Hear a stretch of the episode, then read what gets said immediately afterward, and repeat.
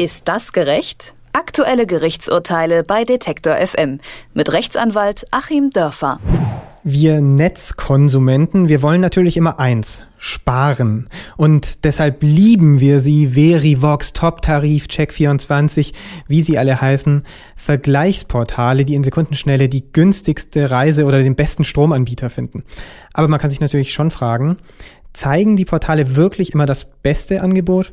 Das bezweifelt auch der Bundesverband Deutscher Versicherungskaufleute und hat eine Klage gegen Check24 beim Landgericht in München eingereicht. Das Portal arbeitet ähnlich wie ein Makler und bekommt eine Provision, wenn bestimmte Versicherungen über das Portal vermittelt werden.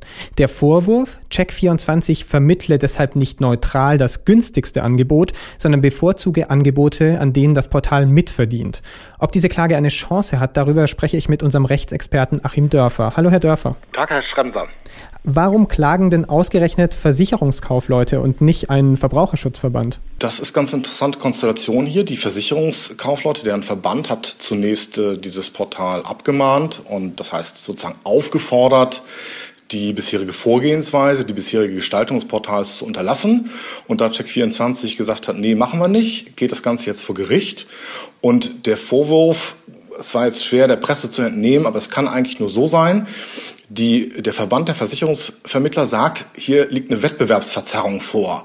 Und dann kann ich als Konkurrent meinen Mitbewerber in Anspruch nehmen, eine bestimmte rechtswidrige, illegale Praxis zu unterlassen, weil eben dadurch ein Wettbewerbsvorsprung entsteht. Also der Vorwurf ist, Check24 hält sich nicht ans Gesetz, erzielt dadurch einen Wettbewerbsvorteil. Das ist unfair, das ist verboten nach Ansicht des Verbandes und damit muss es unterlassen werden. Das wird vor Gericht jetzt geklärt. Aber irgendwie müssen diese Vergleichsportale ja auch Geld verdienen. Warum äh, sind diese Provisionen dann ein Problem? Zunächst mal, ja, klar müssen die Geld verdienen. Ich habe mal selber überlegt, wie ich mit diesen Vergleichsportalen bislang umgegangen bin. Ich bin immer tatsächlich auch als äh, Fachmann sozusagen ganz naiv der Auffassung gewesen, dass durch die Anzeigen, die dort geschaltet werden, äh, das Geld verdient wird. Jetzt ist es aber tatsächlich so, dass in Teilbereichen zumindest dieser Portale, Check24 deckt ja alles Mögliche ab, vom Handykabel eben bis zur Lebensversicherung, dass in Teilbereichen auf andere Weise Geld verdient wird. Und dann möchte ich das als Verbraucher auch wissen. Und der Gesetzgeber sorgt eigentlich auch dafür, dass ich das wissen kann, weil gerade in den letzten Jahren die Vorschriften, wie transparent so etwas sein muss, verschärft wurden. Und da sagen natürlich die Versicherungsmakler in den Büros aus Stein und Holz, naja gut, also wenn das hier bei uns transparent gemacht werden muss, wenn wir unsere Kunden aufklären müssen, dass wir Provisionen bekommen von den Versicherungen, dann muss das eben ein Internetportal auch. Wie müsste das denn aussehen, diese Transparenz? Muss Check24 groß dazu schreiben, so und so viel Prozent verdienen wir an diesem Klick?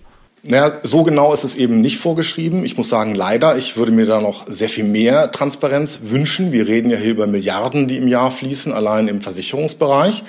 Und das sind dann so üblicherweise einige Prozent der Ablaufsumme. Bei einer Lebensversicherung über ein paar hunderttausend Euro kommen da schon ein paar tausend Euro zusammen.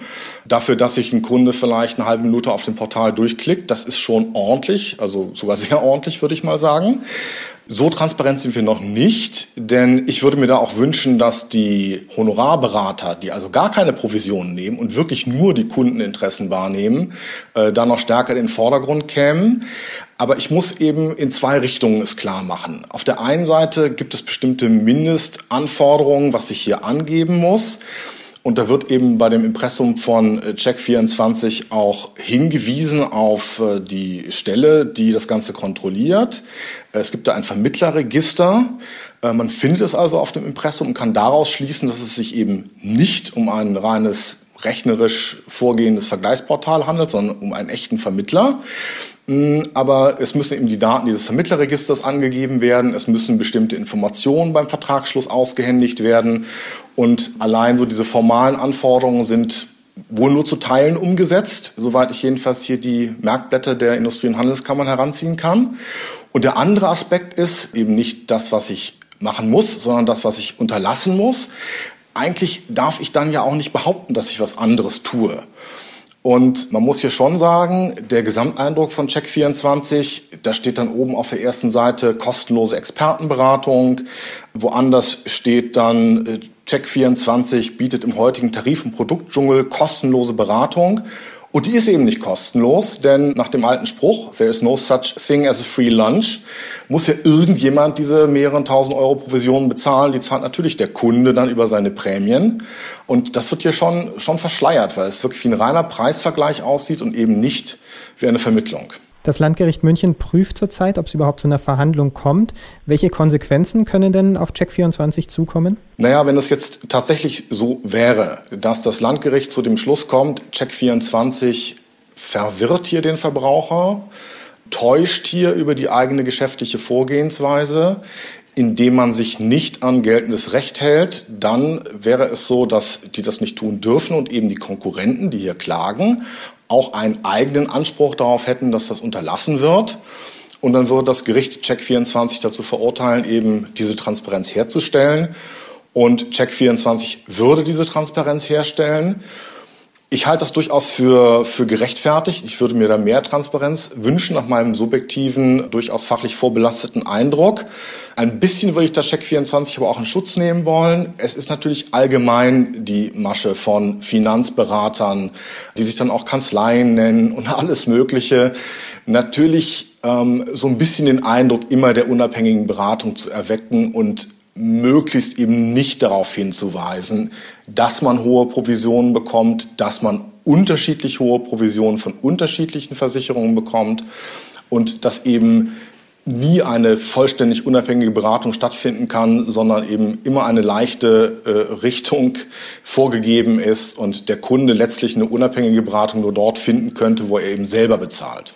Eben, es geht ja vielleicht nicht nur um Check24 bei dieser Klage, sondern auch um ganz viele andere Portale, die ich vorhin angesprochen habe, und um noch viel mehr. Ist es dann so, dass wenn man einen hat, dann hat man sie alle? Im Prinzip ja. Also das wird ja hier ein Musterverfahren werden. Man befindet sich jetzt noch im schriftlichen Vorverfahren, so heißt das. Da werden also erstmal Schriftsätze ausgetauscht, dann gibt es irgendwann eine mündliche Verhandlung. Dann geht es vielleicht zum Oberlandesgericht, dann geht es vielleicht zum Bundesgerichtshof. Und wenn es dann soweit ist, hat man natürlich schon die Erwartung, wenn das ausgeurteilt wird, dass sich alle dran halten. Die Praxis lehrt, das passiert nicht immer. Also als Verbraucher muss ich trotzdem nach wie vor aufpassen und vielleicht mal, wenn ich mich auf solchen Portalen bewege, äh, einfach mal googeln, wie funktionieren denn solche Portale? Oder ich muss vielleicht mal wirklich die über uns, den über uns Button anklicken und mal wirklich das Impressum anklicken. Ich denke, man sollte im Internet nicht anders vorgehen als im realen Leben. Da gucke ich mir ja auch mal einen Berater an, ob der auf mich einen guten Eindruck macht und ob sein Büro mir gefällt und ob das alles seriös wirkt. Und ja, so ein paar Klicks mehr würden uns Verbrauchern vielleicht auch ganz gut tun. Über die vermeintlich neutrale Rolle von Vergleichsportalen im Internet habe ich mit unserem Rechtsanwalt Achim Dörfer gesprochen. Ich danke Ihnen, Herr Dörfer. Sehr gerne. Ist das gerecht? Aktuelle Gerichtsurteile bei Detektor FM mit Rechtsanwalt Achim Dörfer.